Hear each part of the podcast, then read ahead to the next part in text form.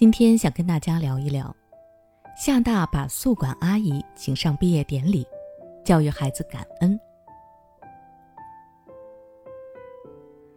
最近是各大高校的毕业季，这段时间时常能在网上看到毕业生分享自己学校有趣的毕业仪式，其中厦门大学的毕业典礼引起了很多人的关注。因为在毕业典礼上，学校把食堂工作人员、图书馆馆员、宿管阿姨等都请上了台致辞，就是想借此给孩子们上最后一课，那就是感恩。厦大的毕业生三次鞠躬致谢，感谢恩师，感谢后勤服务人员，感谢父母亲友。很多网友表示被学校和同学的温柔所感动了，教会孩子学习感恩。一直是家长和孩子很重要的一门课题。法国社会学家图尔干曾说：“只有学会感恩，我们才能明确责任；只有学会感恩，我们才能够体味真情；只有学会感恩，我们才能够享受幸福，享受生活。”由此可见，让孩子学会感恩是很有必要的。孩子只有懂得感恩，才会更加懂得珍惜、善待自己和他人，他也会更加愿意去回报社会。更愿意报答父母和对自己有恩的人。我想，这也是厦门大学最后让毕业生们对学校宿管阿姨等人表达感恩的主要目的。既然让孩子学会感恩这么重要，那么家长平时可以怎么对孩子进行感恩教育呢？下面我来分享一些感恩教育的建议。第一，家长要带好感恩的头。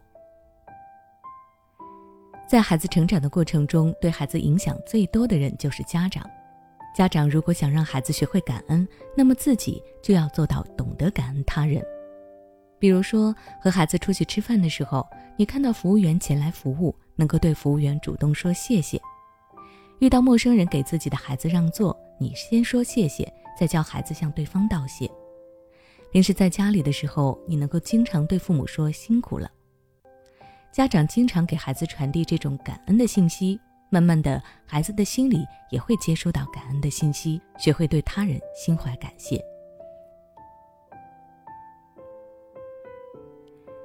第二，鼓励孩子的感恩。孩子在耳濡目染下会产生感恩的心理，当他受到别人帮助，并且尝试着去感谢他人的时候，家长一定要记住，及时的给予孩子鼓励和表扬。鼓励孩子大胆地说出自己的感谢，表扬孩子的勇敢和懂事，强化孩子感恩的心理，让孩子知道自己对他人表达感谢的行为是正确的，值得肯定的。如此一来，孩子也会更加愿意主动地向他人表达自己的感谢。